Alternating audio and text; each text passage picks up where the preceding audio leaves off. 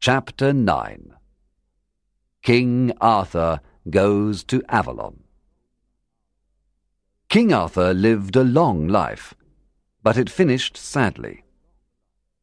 In the search for the Holy Grail, many of his knights left Britain. Other knights died. Arthur was alone. In 537, King Arthur went to a distant land to fight. Sir Gawain and other loyal knights went with him. Before leaving Camelot, King Arthur spoke to a knight called Mordred.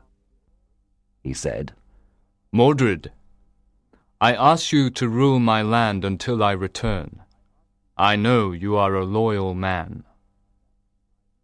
King Arthur and his knights left Britain to go to war. But Mordred was not loyal. He wanted to take King Arthur's place. He wanted to be King of Britain. So Mordred told everyone that Arthur was killed in the war in France. Mordred became King of Britain.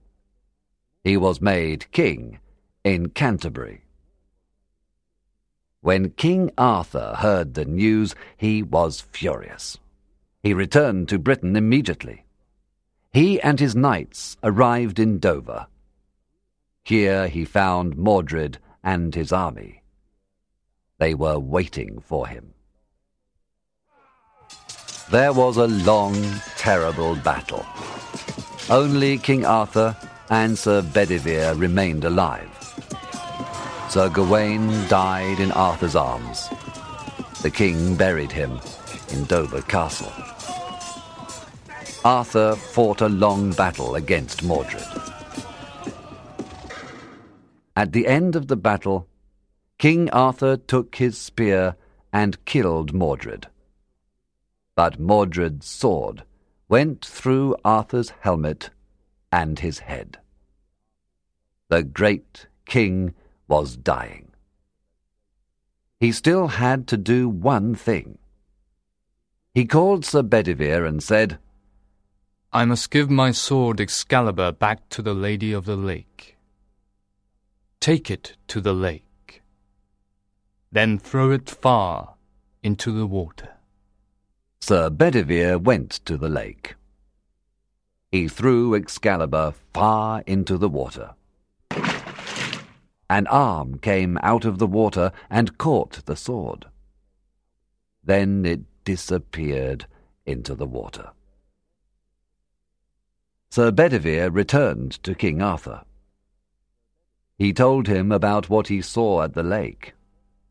Arthur was satisfied and said, Thank you, my loyal friend. Now carry me to the lake. At the lake, there was a boat waiting for Arthur. The Lady of the Lake was in it. Put me in the boat, said Arthur. Sir Bedivere obeyed and said, What can I do without you, my king? Arthur answered, My life is near the end. Pray for yourself. Prayers can do many things. Farewell. I am going to Avalon. The boat moved away slowly. Sir Bedivere watched the boat on the lake until it disappeared.